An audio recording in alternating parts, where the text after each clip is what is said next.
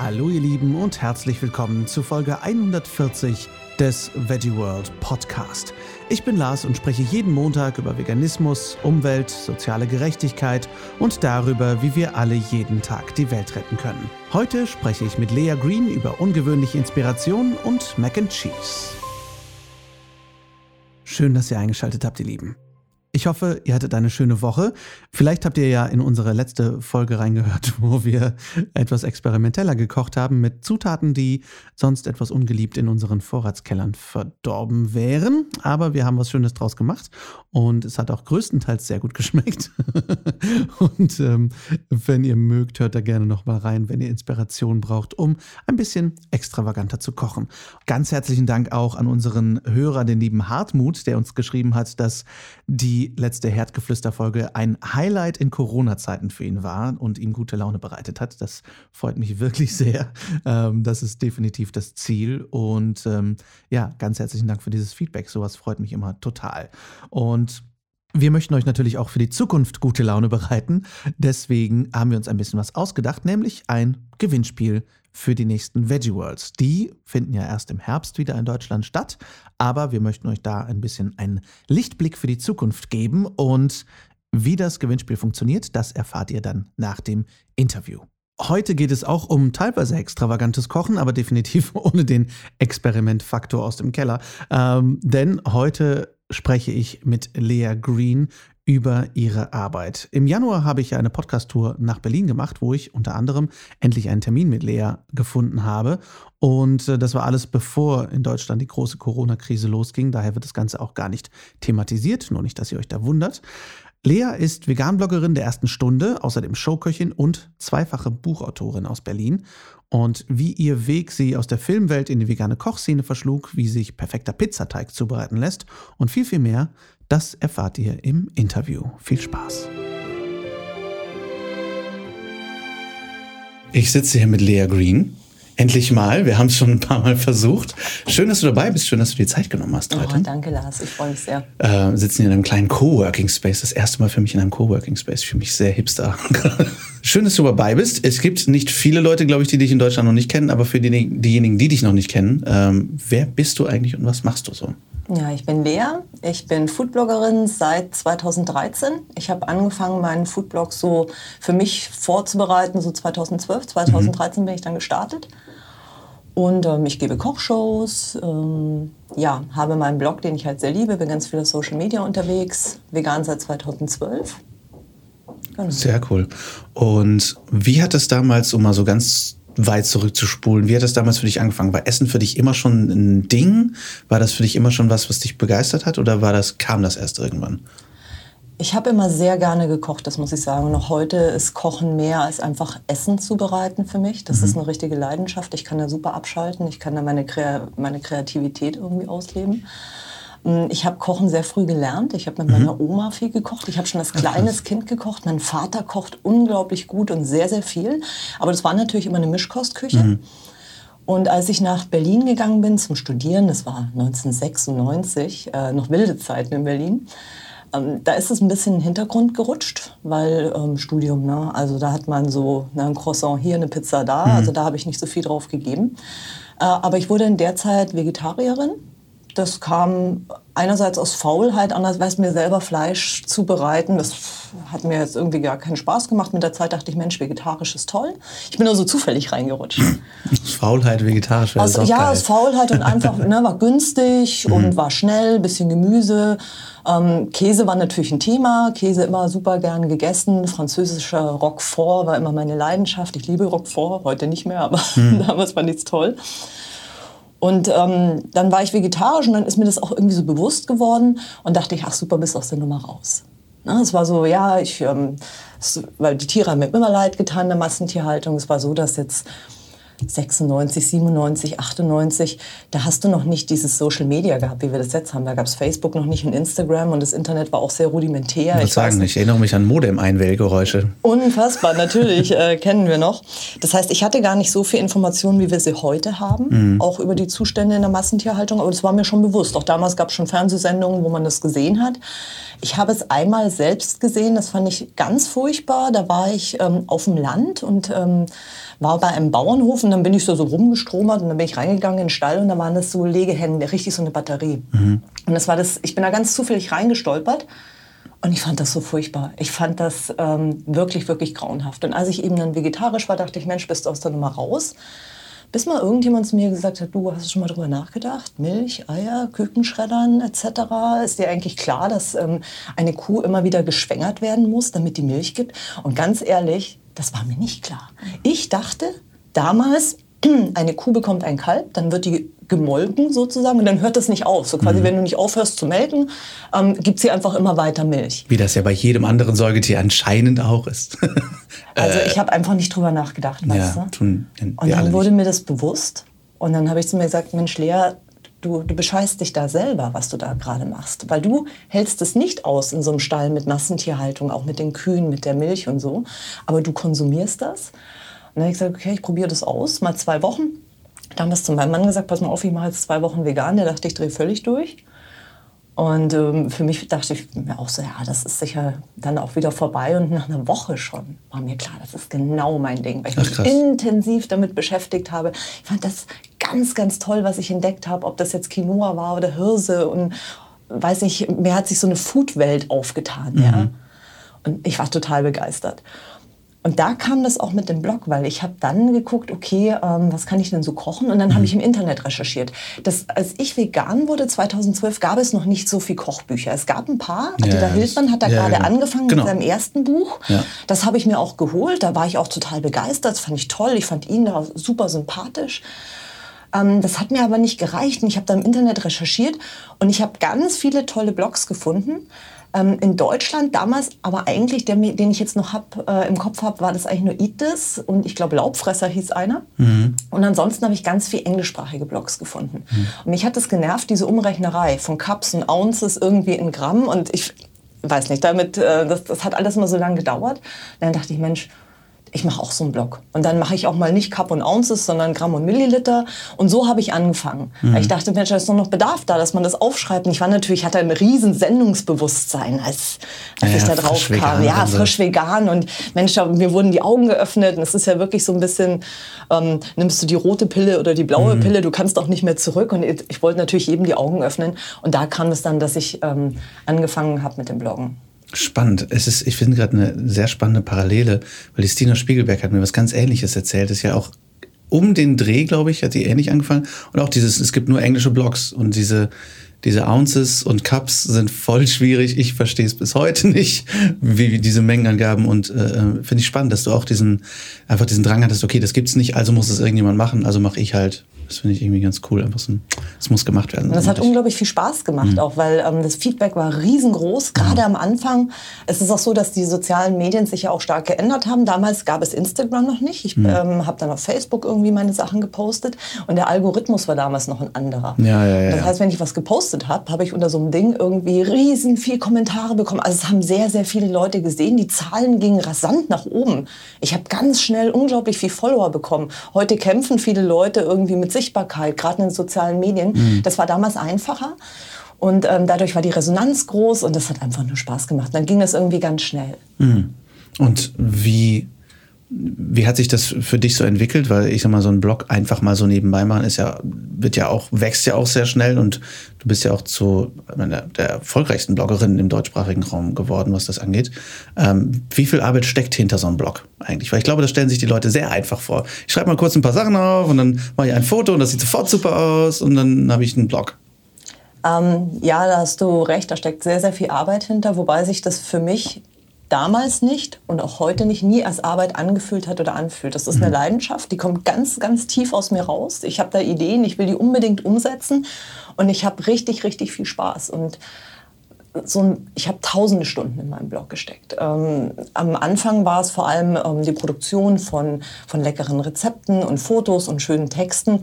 Inzwischen ist es so, der Blog ist sehr, sehr groß geworden. Äh, ich nenne ihn immer mein, mein Baby-Monster. Mhm. Ja, das sind mittlerweile über 500 Rezepte online und der, ist, der geht sehr tief. Ne? Der hat mittlerweile viele Kategorien und so.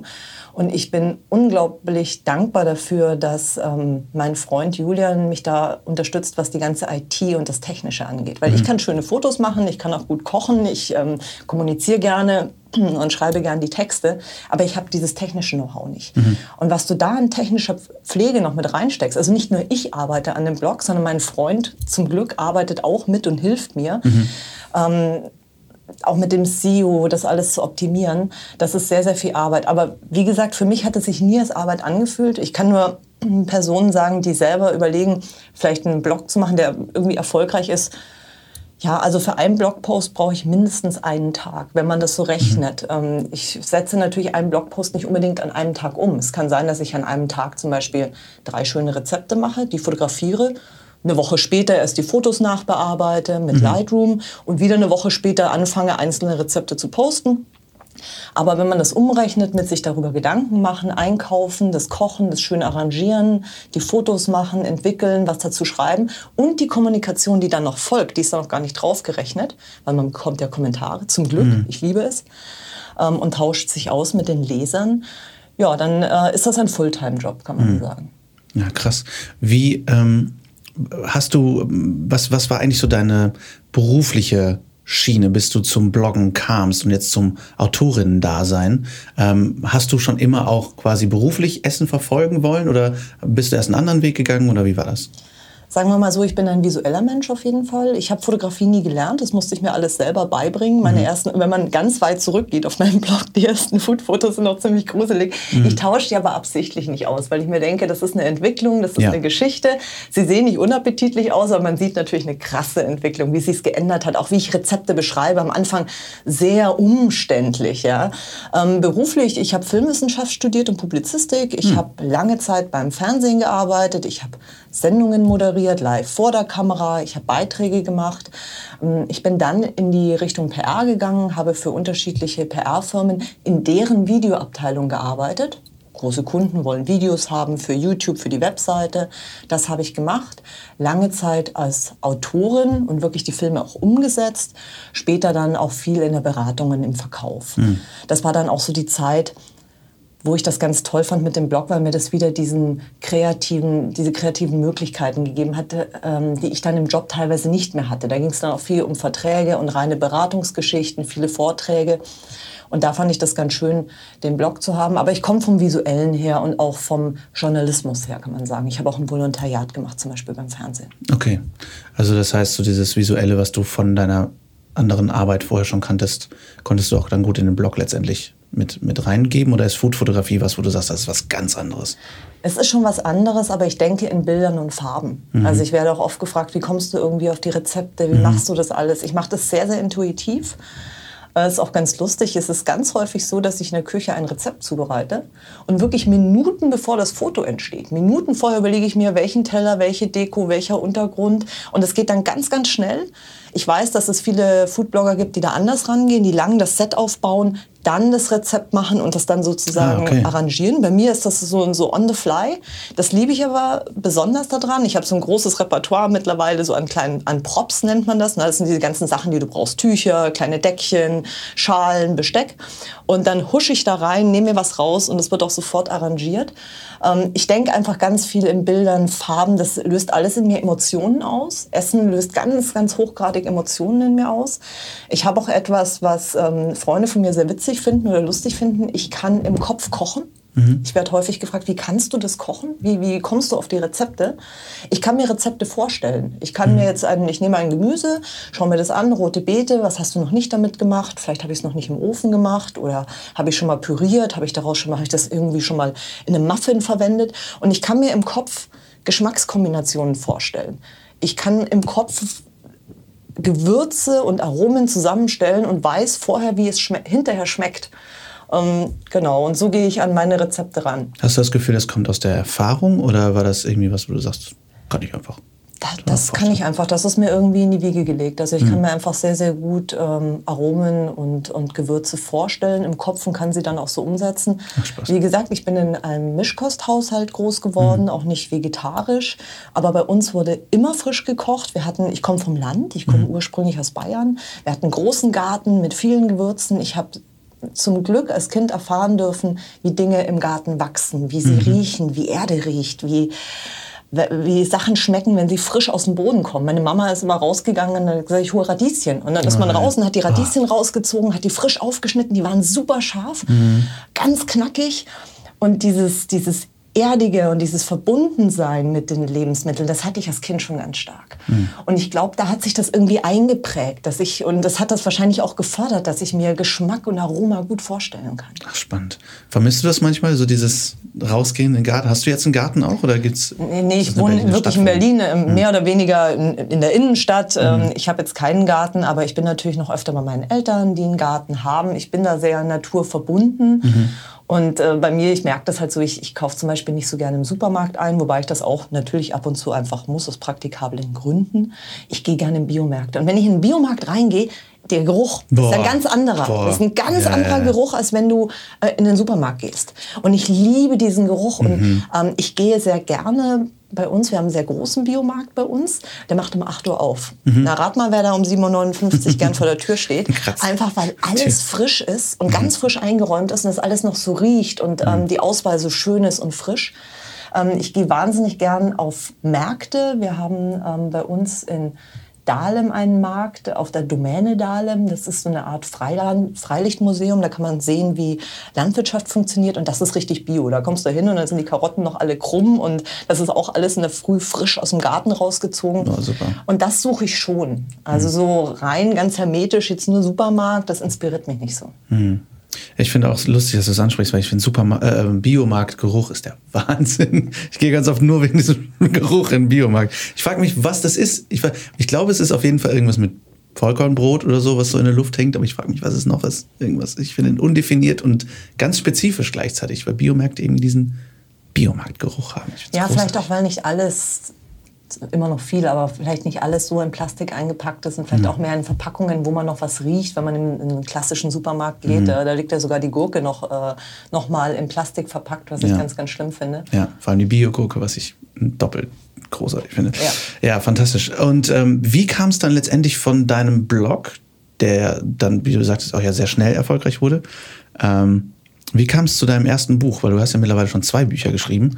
Äh, wie, wie kam die Idee? Hast du gedacht, ach, weißt du was, ich mache einfach mal, weil ich habe 10 Milliarden Rezepte mittlerweile im Kopf? Oder wurdest du angefragt oder wie war das?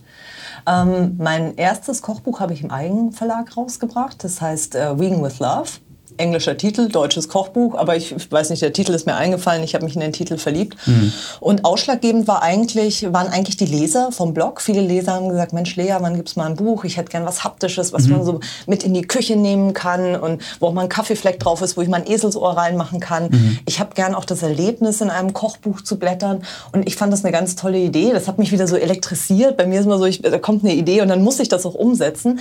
Und es hat mir unglaublich viel Spaß gemacht. Ich habe da fast ein Jahr dran gearbeitet. Ähm, und habe, weil ich alles selber fotografiert habe, alles selber arrangiert hat. Mein Mann hat mir damals geholfen, das Ganze zu setzen in InDesign. Ich keine Ahnung von InDesign, er ja. hat mir geholfen und hat mir es auch gezeigt, wie es geht. Und ähm, ja, dann habe ich das umgesetzt. Und heute ähm, ist es so, das war im Eigenverlag. Jetzt ist Vegan with Love im Grüner Sinn Verlag mhm. erschienen. Das ist jetzt in der dritten Auflage. Und mein zweites Kochbuch, das Green Love, was auf dem ersten Kochbuch so ein bisschen aufsetzt, mhm. ist auch im Grüner Sinn Verlag erschienen. Und das finde ich ganz, ganz toll. Ich finde die Leute vom Grüner Sinn Verlag den Hammer. Ein mhm. Verlag, der wirklich rein vegan produziert. Mir war das damals nicht bewusst, dass ähm, beim Drucken und Binden und bei der ganzen Verarbeitung wieder tierische Stoffe mhm. mit im Spiel sind. Also wo man hinschaut, kann man kotzen. Entschuldigung, aber es ja, ist ja absolut. wirklich überall drin. Es wird einem überall mhm. untergejubelt, sage ich mal. Da ist dann irgendwie Knochenmehl im Leim. Mir war auch nicht bewusst, mein erstes Kochbuch Swing with Love, das hat so eine ganz pinke Farbe hinten auf dem Rücken. Diese Farbe gibt es nicht in, ohne tierische Zusatzstoffe. Wir mussten diese Farbe minimal verändern jetzt. Wow. Ähm, weil es diese Farbe nur mit, und ich weiß gar nicht, was es für ein Stoff ist, aber mhm. da ist mhm. irgendwas Tierisches drin. Genauso wie auch, wenn man ein Buch öffnet, ist ja die erste Seite oft etwas dicker, ein bisschen wie Pappe. Ja. Ne? So eine dünne ja, ja. Pappe. Auch da ist wieder so ein Kleber drin in den klassischen Büchern wo wieder tierische Inhaltsstoffe drin sind. Und ich finde es so genial, jetzt zwei vegane Kochbücher zu haben, die wirklich auch vegan produziert sind. Das finde ich mhm. einfach toll. Total, ja, absolut. Ähm, wann kam dein erstes Buch raus? Wie, wann hast du das ungefähr Das kam so zwei Jahre, nachdem ich mit dem Blog angefangen habe. Ach so früh schon? Krass. Ja, das ging dann relativ schnell. Mhm. Was war für dich so abgesehen von, von Leserinnen Fragen, Anfragen, die, der Grund, ein Buch zu schreiben? Weil es gibt schon so viele Blogs, weißt du, also gerade wenn man einen Blog hat, was ist so die Idee, was kann ich an Perspektive reinlegen? Was, was war für dich so die Motivation? Weißt du, was ich meine? Weil es einfach schon so viel gibt. Ich es aber gleichzeitig cool finde, dass es so viele vegane Kochbücher gibt. Aber was war für dich so das, wo du gesagt hast, da kann ich was mitbringen? Ja, ich glaube, für einen selber als Kochbuchautor ist das eigene Buch immer einzigartig. Da mhm. können noch mal 100 Bücher auf dem Markt neben dir existieren. Das ist dein Baby, das sind deine Ideen. Ähm, bei mir war es so, das erste Kochbuch, das Vegan with Love, da sind sehr viel Basics mit drin. Da ist auch mhm. noch, ähm, ich selber habe mich als vegane Köchin ja auch verändert. Ich habe am mhm. Anfang mhm. zum Beispiel viele sehr klassische Gerichte vegan veganisiert, sagt man, vegan nachgekocht. Ne? Da ist dann die vegane Bolognese drin mhm. und da ist natürlich ein tolles Hummusrezept drin. Das, sind, ähm, das ist wirklich gut. Das ist das erste Hummusrezept, was bei uns funktioniert hat übrigens. Perfekt. Das beste Hummusrezept, was ich bisher gemacht habe. Man muss es einfach halten. Das ist ja. der Trick beim Hummus. Nicht zu viel reintun, sondern ganz, ganz basic. Da kommt unglaublich wenig Voll. rein. Trotzdem sind es sehr viel Basic-Rezepte. Und ähm, ich selber habe mich dann entwickelt und habe gemerkt, okay, als ich dann so durch war, alles mal zu kochen, was man, ich habe veganes Geschnetzeltes gemacht, auch ohne Fleischersatz. Ich habe statt Fleisch habe ich ähm, Pilze benutzt, die mhm. ich ein bisschen getrocknet habe im Ofen, damit die so eine knatschige Konsistenz bekommen und habe das so gemacht. Also ich habe viel veganisiert. Und dann ähm, ist mir so aufgefallen, Mensch Lea, du transformierst viel. Das, was, was passiert ist, ist, ich habe auf einmal Gemüse genommen und gesagt, was hast du damit noch nicht gemacht? Und ich habe angefangen, aus Süßkartoffeln Pfand, klassische Pfannkuchen zu machen. Ich habe äh, angefangen, Zucchini in Kuchen mit einzubauen, weil mhm. Zucchini-Raspel, die geben, äh, können einem Kuchen unglaublich viel Saftigkeit geben. Mhm. Ich habe ähm, Brokkoli benutzt und Blumenkohl benutzt, um Sandwichbrot zu machen. Und diese Sachen dachte ich mir, das ist irgendwie genial, was man alles machen kann. Es ist unglaublich, wie, wie transformierbar Gemüse ist. Ähm, und dann dachte ich, Mensch, machst du das zweite Buch, das Green Love, das setzt quasi auf dem ersten Buch auf. Deswegen ist Love ist ein Kochbuch, da hast du wirklich vom Frühstück bis zum Dessert, Mittagessen, Snacks, alles so drin. Auch viel, was man klassisch kennt, aber in sehr lecker vegan. Und bei Green Love gehe ich darüber noch ein bisschen hinaus. Also das ist ein Buch für Menschen, die ähm, vegan, schon vegan kochen, auch so ihr eigenes Repertoire haben, an vielleicht, weiß ich nicht, 25, 30 Rezepten, die sie richtig gerne machen und die einfach nochmal einen neuen Impuls haben wollen, mhm. nochmal einen neuen Input. Und das war so mein Beweggrund zu sagen, okay, das gieße ich jetzt auch mal in Buchform. Ich habe das auch auf dem Blog, ich transformiere auf dem Blog auch viel. Aber ich wollte es einfach nochmal in Buchform gießen, ein Buch ist einfach noch mal was anderes. Ne? Mhm. Es ist natürlich auch eine, eine, eine Wertschätzung irgendwie, ähm, wenn das gekauft wird. Und ähm, ja, ich finde es sehr schön. Auch so ein Buch kann man so zu Hause mal auf dem Sofa lesen. Und es ist auch so, ich bin mega happy. Ich ähm, habe wirklich viele Leser, die etwas älter sind. Mhm. Ja, ich spreche, ich bin keine klassische Instagrammerin und YouTuberin, die äh, eine Zielgruppe hat, sage ich mal, 18 bis 30. Meine Zielgruppe ist eher 25 bis 50 und auch darüber hinaus. Ah, okay. Und gerade eine ältere Generation stellt sich nicht unbedingt mit dem Handy oder ein iPad in die Küche, sondern die haben gerne auch noch Bücher. Ja, auf jeden und ich Fall. bin mega happy, dass ich auch gerade diese Altersgruppe sehr, sehr gut erreichen kann.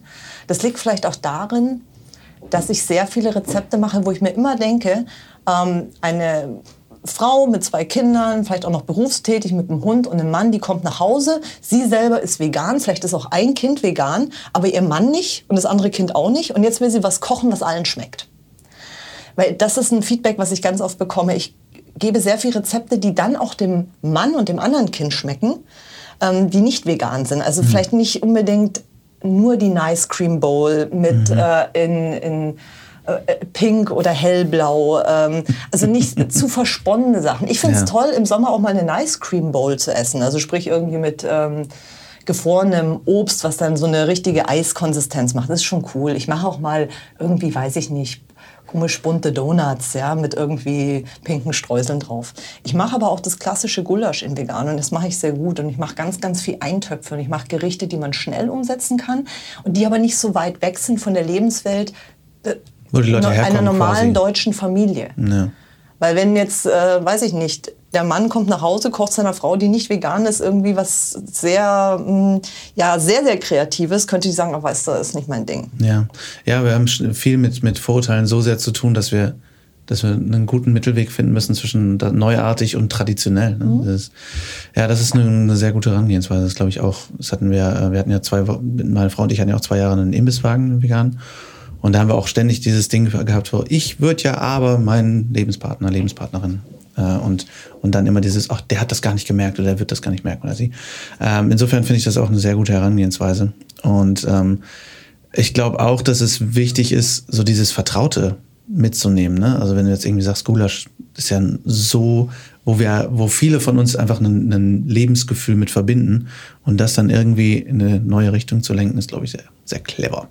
Ich muss auch sagen, was für mich echt ein krasser Durchbruch war in deinem Kochbuch, ähm, ich weiß gar nicht, ob ich das schon gesagt habe letztes Mal, aber ähm, Sahnesoße auf weißer Bohnenbasis zu machen, ja. war für mich eine Erleuchtung, muss ich echt sagen. Ich kann es nicht, ich kann es nicht überbewerten. Das geht nicht, weil es ist so, ich habe echt immer ein Problem damit gehabt. Ich liebe Soßen und so und ich liebe Sahnesoßen, aber ich habe immer das Problem damit gehabt, dass die einfach, war das einfach Sojasahne oder generell so fertig gekaufte Sahne ja auch oft einfach super viele Zusatzstoffe enthält.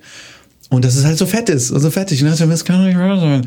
Und dann ähm, habe ich deine Pilz-Sahnesoße das erste gemacht und dachte, boah, ist das geil. Also, du brauchst echt einen guten Mixer, glaube ich, damit es nicht so mehlig wird, aber boah, das war schon gut. Ja, danke für das Kompliment. Das ist auch so ein Signature-Dish, sagt man, glaube ich, von mir. Ähm, das ist eine Sache, die ich immer wieder versuche, gerade so sahniges, cremiges, weil Menschen es gerne mögen, auch gerade so ein bisschen der Hieber nach Käse, den es dann eben in der mhm. veganen Küche nicht gibt, mit ganz natürlichen Zusatzzutaten äh, zu ersetzen.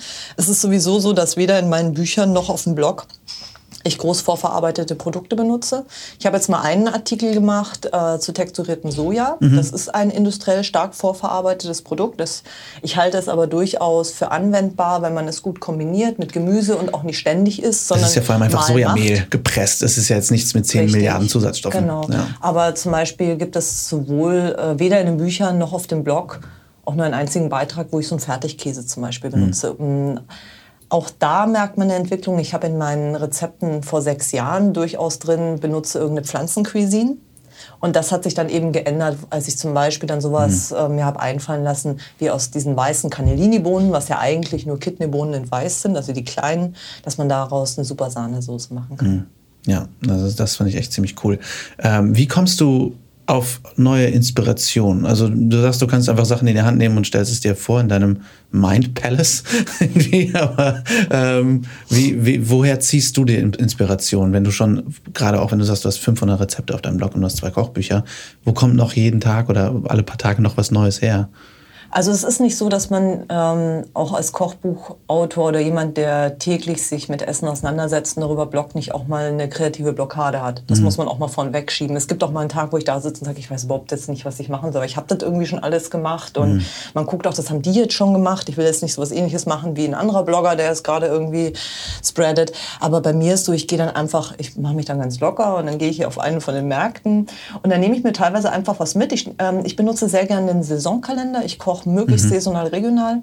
Ähm, und dann nehme ich mir mal einfach mal so eine Rübe mit und denke mir so, was machst du denn jetzt mit dieser Rübe? Und daraus, davon ausgehend mhm. entstehen dann Ideen. Dann überlege ich mir, okay, womit kann ich es kombinieren? Mit Kichererbsen oder kombiniere ich es mit Pasta, kombiniere ich es mit Reis oder mit Linsen? Und so entstehen dann neue Gerichte.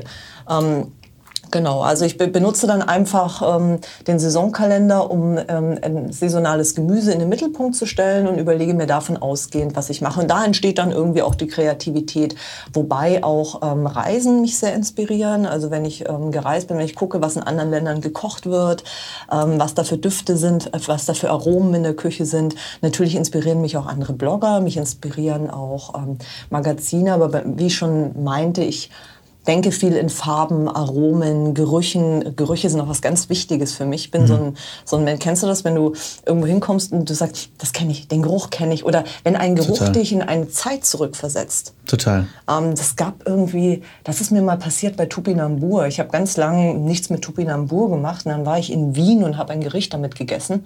Und ich beiß da rein und rieche es und denke mir so, das ist ein Geschmack, den kann ich überhaupt nicht beschreiben. Überhaupt nicht. Es ist nicht möglich. Mhm. Aber ich weiß, dass meine Mama es früher gekocht hat. Und ich saß da, klein Lea, weißt du, am Tisch wie früher bei Mama. Und ich war total geflasht und ich wusste sofort, ich muss jetzt Dinge mit Tupinambur zubereiten. Und so kommen natürlich auch Inspirationen. Total, ja, das finde ich auch mit Gerüchen, absolut. Also das, da wird mir ein bisschen die kleinste Kindheit zurückversetzt, finde ich Wahnsinn. Ja, sehr cool. Und ähm, was steht jetzt für dich als nächstes an, wenn du sagst, okay, ich, du hast schon sehr, sehr viel erreicht, du hast schon zwei Bücher geschrieben, du hast einen super erfolgreichen Blog. Was, was ist für dich als nächstes auf dem Plan? Ich habe ähm, ganz viele verschiedene Projekte. das ist so, so der Klassiker. Also grundsätzlich immer den Blog noch weiter auszuarbeiten, noch ja, mittlerweile benutze ich solche Wörter noch serviceorientierter zu werden, kann man das sagen? Ich versuche wirklich genau hinzuhören, was wollen meine Leser, wo gibt es noch Bedarf. Ich habe das Gefühl, dass durch die Friday for Futures Bewegung und allgemein jetzt immer mehr, so fühle ich das, gerade durch den Klimawandel, Australien brennt, ne, langsam kriegen es die Leute irgendwie mitgeschnitten. Ähm, da könnte auch mit unserer Ernährung zusammenhängen. Und ich habe mhm. das Gefühl, da ist die Nachfrage groß und es kommen viele Neuveganer, Menschen, die mal was Veganes ausprobieren möchten. Die möchte ich vermehrt abholen. Das heißt, ich mache wieder mehr Basics. Deshalb habe ich zum Beispiel erst neulich einen Beitrag gemacht zu texturiertem Soja, um Menschen auch daran zu führen und ihnen das mal zu erklären. Weißt du, dir brauche ich es nicht erklären. Aber es gibt viele Menschen, die wissen noch gar nicht, was das ist. Die gucken Klar. sich das an, sagen, sieht aus wie Hundefutter, was soll ich denn damit machen? Oder nochmal ein Special zu machen mit Tofu, wie bereite ich den zu? Also nochmal viel Basic zu machen. Dann freue ich mich riesig darauf, dass ich noch andere Projekte mache. Ich werde jetzt wieder mehr Video machen. Äh, macht mir Spaß. Da komme ich auch ursprünglich her, Film, mhm. Video.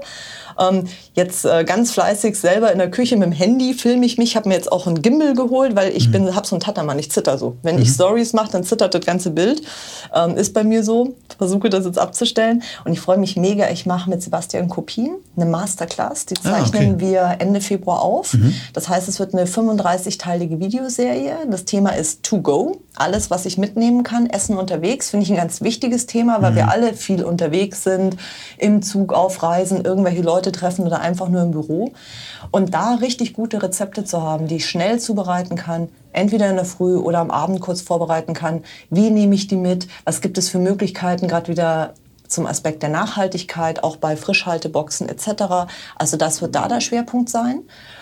Und dann habe ich nach zwei Büchern, ich wollte eigentlich ein drittes schreiben, und habe aber was anderes gemacht. Ich habe ähm, im September vergangenen Jahres mein erstes Online-Magazin rausgebracht. Das okay. heißt Vegan on Vogue. So ist auch die E-Mail-Adresse www.veganonvogue.de, geht auch mit Bindestrich. Und es ist ein kostenloses Magazin, ähm, das ganz viele Rezepte beinhaltet, aber auch Tipps und Tricks zu Gewürzen und so. Und ich habe erstmal einen Piloten gemacht. Mhm und äh, das ist sehr, sehr gut angekommen und arbeite jetzt gerade an der zweiten Ausgabe von Vegan on Vogue und die zweite Ausgabe wird Ende Mai erscheinen. Ah, sehr cool. Auch sehr cool. Wow. Genau. Also das ist nochmal, ich fand das als Medium irgendwie spannend, weil man ein Online-Magazin, da kann ich zum Beispiel Videos einbinden in das Magazin Richtig. selber. Ja, klar, du, du kannst, kannst Sachen direkt arbeiten. verlinken, du kannst ja. weitere Informationen geben. Also das ist, ähm, mhm. Natürlich haben auch Leser mir wieder geschrieben, Mensch, ich hätte aber gerne ein drittes Buch. Auch das wird irgendwann kommen. Sag niemals nie. Ich meine immer nach dem letzten Buch ist vor dem nächsten Buch, wenn du eine Autorin bist. Aber momentan konzentriere ich mich darauf, weil ich kann so sehr schnell auch auf Entwicklungen eingehen. Wenn ich ein Buch schreibe, dauert das, bis das Buch von der Idee, bis das Buch auf dem Markt ist, dauert es ein Jahr bis 14 oder sogar 15, 16 Monate, wenn man das alles mitnimmt und den Druck. Mhm. Das Magazin, das machen wir in drei Monaten. Das mhm. heißt, du kannst viel schneller reagieren auf gewisse Entwicklungen, auf Trends. Wenn ich jetzt ein Rezept mache, das in eineinhalb Jahren in einem Buch veröffentlicht wird, dann ist es schon wieder alt von der Idee her. Mhm. Ja? Verstehe ich, ja. Ähm, und ich finde es schön, so ganz schnell jetzt mit den Leuten kommunizieren zu können.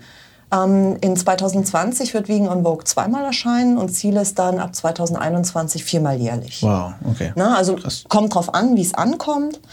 Wie gesagt, ähm, Buch ist nicht ad acta gelegt. Nur wir müssen ehrlich sein, du hattest es vorher schon angesprochen, der Buchmarkt ist auch voll mit äh, Inspiration, mit Kochbüchern. Und in so einem Kochbuch steckt nicht nur viel Arbeit und eine lange Entwicklungsdauer eines solchen Buches. Es ist auch so, dass entstehen große Kosten. Natürlich trägt die erstmal der Verlag, aber es muss sich auch verkaufen, du musst die mhm. Bücher lagern. Ähm, da steckt viel Investitionsvolumen dahinter, viele Ressourcen. Während ein Online-Magazin ist komplett äh, CO2-neutral und ressourcen ressourcenschonend. Ja? Mhm. Also das ist ja einfach online abrufbar für jeden auf dem Handy, auf dem Tablet, auf dem Computer. Da muss nichts gedruckt, gelagert oder verschickt werden. Da kommt auch nichts zurück oder geht auf dem Postweg verloren. Auch mhm. sowas passiert ja mit Büchern. Okay. Ähm, und das große A nimmt auch nicht den großen Anteil ähm, weg, wenn du es äh, über diesen großen Online- mhm. Verkaufsportal, wenn du es da vertreibst, ist ja unglaublich, was da auch weggeht von, von Gewinn, wenn du Bücher verkaufst. Mhm. Genau, das sind jetzt so ein bisschen die Pläne. Ansonsten bin ich viel unterwegs, wieder auf der Veggie World. Ich bin jetzt auf der Biofach. Ähm, Veggie World mehrmals, äh, freue ich mich drauf. Ich gebe halt gerne Kochshows. Ich mhm. ähm, ja, koche gern mit Leuten. ähm, gebe Kochkurse. Ja, das sind so ganz viele verschiedene Projekte. Du merkst schon, es ändert sich dann immer nach einem halben Jahr, gibt es dann schon wieder neue Wege, tut sich irgendwas Neues. Ja, sehr cool. Sehr, sehr schön. Bevor ich äh, zu meiner allerletzten Frage komme, meine, eine der wichtigsten Fragen, die ich immer stelle. Was ist dein momentanes Lieblingsgericht? Mm, momentan haben wir eine kalte, äh, kalte Jahreszeit. Ähm, daher sind es alles so sahnige, cremige Gerichte, wärmendes. Das wäre im Sommer dann anders. Ich bin momentan immer noch furchtbar verliebt in meine eigene Mac and Cheese. Das ist auch mhm. ein Rezept, das ich ja sowohl auf der Veggie World schon mehrmals vorgeführt habe, als auch gerne zeige, weil das ist ein bisschen ähnlich wie die Sahnesoße aus Bohnen, die du angesprochen hast. Ähm, so eine richtig gute Mac and Cheese besteht aus Kartoffel, Karotte, Zwiebel, bisschen Hefeflocken, Gewürze. Ähm, und äh, damit man etwas Fett mit drin hat, was ja dieses käsige, cremige hat, ein bisschen Cashewmus. Und das war's. Mhm. Ähm, das ist eine rundum gesunde Geschichte. Dann schön mit einer Hartweizenpasta vermischt. Und ich gebe dann oben drauf, um noch so einen kleinen Gegenpol zu setzen zu diesem tiefen, cremigen, sahnigen, gebe ich äh, Frühlingszwiebeln oben drauf, um ein oh. bisschen Schärfe mhm. zu haben. Vielleicht ein bisschen Chili, klein bisschen Zitronensaft da könnte ich mich schon reinlegen. Was ich auch sehr, sehr viel mache, ist meine sogenannte Blitzpizza. Ähm, ich bin irgendwann drauf gekommen, dass man Pizzaboden wunderbar auch ohne Hefeteig machen kann, mhm. sondern nur quasi mit Mehl und Wasser. Ähm, und auch so ein paar Tricks, wie man richtig krosse, richtig geile Pizza bekommt. Also so einer der Basic-Tricks ist, dass du den Ofen anheizt das Blech schon mal reingibst. Das Blech muss schon heiß sein. Okay. Also viele haben das Blech draußen, machen mhm. Backpapier, machen den Ofen an, legen dann den Pizzaboden auf das kalte Blech und ab damit den Ofen, der vorgeheizt ist. Uh -uh. Blech im Ofen, das Blech muss richtig heiß sein. Deshalb kriegen die Italiener mit ihren Steinöfen so eine geile Pizza hin, weil das ist alles bombenheiß da drin. Mhm. Also holst du das heiße Blech vorsichtig raus, packst dann den Pizzaboden drauf, okay. ohne Belag. Okay. Ohne Belag, und backst den schon mal vor, dass er die ersten Blasen wirft und dann kurz noch mal rausnehmen, den Belag drauf und dann fertig backen. Wird richtig uh. gut. Ja. Uh. Scheiße, das sind schon Sachen, die ich, die ich extrem, extrem gerne mag. Aber ich mhm. mag auch so ganz basic Sachen. Ich mag wahnsinnig gern die Kombination aus einem guten Reis mit Curry und dann äh, Gemüse rein. Ich esse gerne scharf. Äh, ich liebe Pho. Ich, also die ähm, klassische vietnamesische Gemüse-Nudelsuppe. Äh, also alles, was so asiatisch angehaucht ist. Ich habe jetzt erst vergangene Woche Sushi in allen Variationen wieder gemacht. Mhm. Passt eigentlich gar nicht zur Jahreszeit, wäre eigentlich eher was für den Sommer. Hat mir aber richtig gut geschmeckt. Mhm. Ich sollte nur ein Gericht nennen. Ne? Ah, nee, ich war, ich war darauf vorbereitet. Ich war darauf vorbereitet. Aber man kommt dann rein. Ne? Es geht dann halt los und dann so rattert es im Kopf. Aber im Großen und Ganzen kann man sagen, ich bin äh, im Winter ein Mensch, der gerne deftiges ist, der gerne sahniges ist, gehaltvolles. Ich finde es auch ganz toll, dass wir hier in Deutschland Jahreszeiten haben. Voll. Das heißt, wirklich einen Winter haben und einen Sommer haben und einen Frühling und einen Herbst. Und ich freue mich dann jedes Mal, wie der Körper dir auch selber signalisiert, was er braucht. Mhm, voll. Das ist etwas, was mir aufgefallen ist, als ich vegan wurde. Je länger man vegan lebt und wenn man auf seine Ernährung achtet, also wenn man gesunder lebt, ähm, gibt einem der Körper ganz klare Signale, was er haben will. Und der Körper passt sich total an die Jahreszeit an. Der Körper merkt, es ist kalt, es ist dunkel und signalisiert dir automatisch, ich möchte jetzt einen deftigen Kohleimtopf haben. Mhm. Ja klar, weil der Körper genau da das rauszieht, was er im Moment braucht. Na, und ich finde das, und so geht das durch die Jahreszeiten durch. Im, Im Frühling auf einmal kriegst du den Hieper irgendwie auf Spargel und Bärlauch und solche Geschichten, Dinge, die entgiften, die deinem mhm. Körper helfen, dann jetzt wieder auf Trab zu kommen, etc. Spannend. Ähm, ja, finde ich ganz toll. Ich finde es auch mega spannend. Vor allem, wie viel halt auch einfach du, einfach die, die Lebensmittel, die saisonal sind, trotzdem diese Nährstoffe enthalten. Dass du halt nicht einfach im Winter nichts hast, sondern im Winter kommt dann plötzlich Grünkohl und denkst, Grünkohl ist der Wahnsinn. Ich liebe Grünkohl sowieso. Ich glaube, ja. ich habe dieses Jahr so viel Grünkohl gegessen wie noch nie in meinem Leben. Großartig. Ja, vielen Dank. Das war fantastisch. Ähm, wo kann ich dich denn finden, wenn ich deine Arbeit suche? Mm. Online. Klassisch im Netz, ähm, natürlich auf meinem Blog. Ich freue mich über viele Besucher auf dem Blog unter www.veggie.es. Ähm, mein Blog heißt Veggies wie Gemüse. Deshalb ist auch die Internetadresse so veggi.es.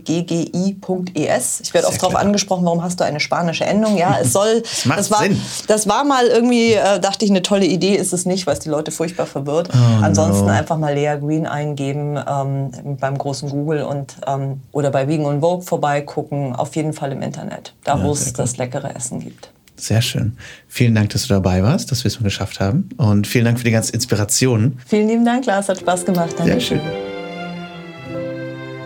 Kennt ihr das, wenn ihr eigentlich was ganz anderes vorhabt, aber dann hört ihr, wie Leute über Essen reden und dann kommt der Gedanke, egal was ich jetzt gleich mache, ich hole mir erstmal was zu futtern. Ähm, das habe ich jetzt nach dem Interview. Wobei, gut, ehrlich gesagt, habe ich das äh, wohl ziemlich oft. Offensichtlich.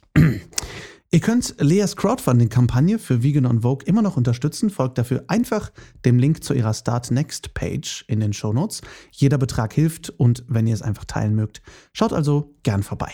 Falls ihr noch auf der Suche nach einem veganen Last-Minute-Ostergeschenk seid, verschenkt doch ganz einfach einen Besuch bei der Veggie World. Ticket könnt ihr ganz einfach online kaufen, ausdrucken, eine Schleife drum binden und anderen eine Freude machen.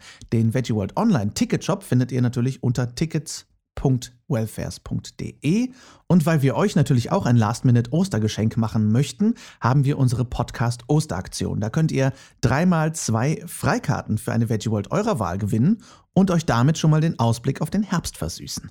Und so könnt ihr am Gewinnspiel teilnehmen. Gebt dem Podcast-Post bei Facebook oder Instagram ein Like und verratet uns gern in den Kommentaren, welche Veggie World ihr besuchen und wen ihr einladen möchtet. Das Gewinnspiel startet ab sofort und endet am 9.4. um 23.59 Uhr. Die Glückspilze oder Glückspilzinnen werden per Zufallsprinzip ausgewählt und ab dem 13.04. dann benachrichtigt. Die Teilnahmebedingungen findet ihr detailliert in den Shownotes. Viel Spaß und viel Glück natürlich. Ich hoffe sehr, die Folge hat euch gefallen. Schreibt mir natürlich wie immer gern eure Fragen, Themenwünsche und Gedanken an lars at veggieworld.de oder bei Instagram at larswalterofficial und folgt mir da auch sehr gern. Folgt uns natürlich auch sehr gern at official. Wenn ihr uns unterstützen möchtet, dann abonniert sehr gern den Podcast in der App eurer Wahl, vor allem natürlich bei Spotify, Google Podcasts und iTunes. Schreibt uns natürlich auch gerne eine Rezension, wenn ihr möchtet und schenkt uns gerne ein Däumchen hoch oder ein Herzchen unter den Podcast-Posts bei Instagram und Facebook, denn so können wir mehr Menschen erreichen und sie mit Tipps, Infos und Interviews füttern. Auch und gerade in diesen Zeiten, wo wir viel zu Hause bleiben, sind Podcasts und gerade vegane Podcasts, die sich auch ein bisschen mit Weltrettung beschäftigen, eine ganz gute Sache, glaube ich. Also erzählt's gern weiter. Vielen, vielen Dank. Wir hören uns nächsten Montag wieder. Da gibt es eine neue Folge Gedankenfutter mit Nicole. Und bis dahin rockt die kommende Woche. Lasst uns aufstehen und loslegen. Für die Tiere, für die Umwelt und für uns alle. Viel Spaß beim Weltretten.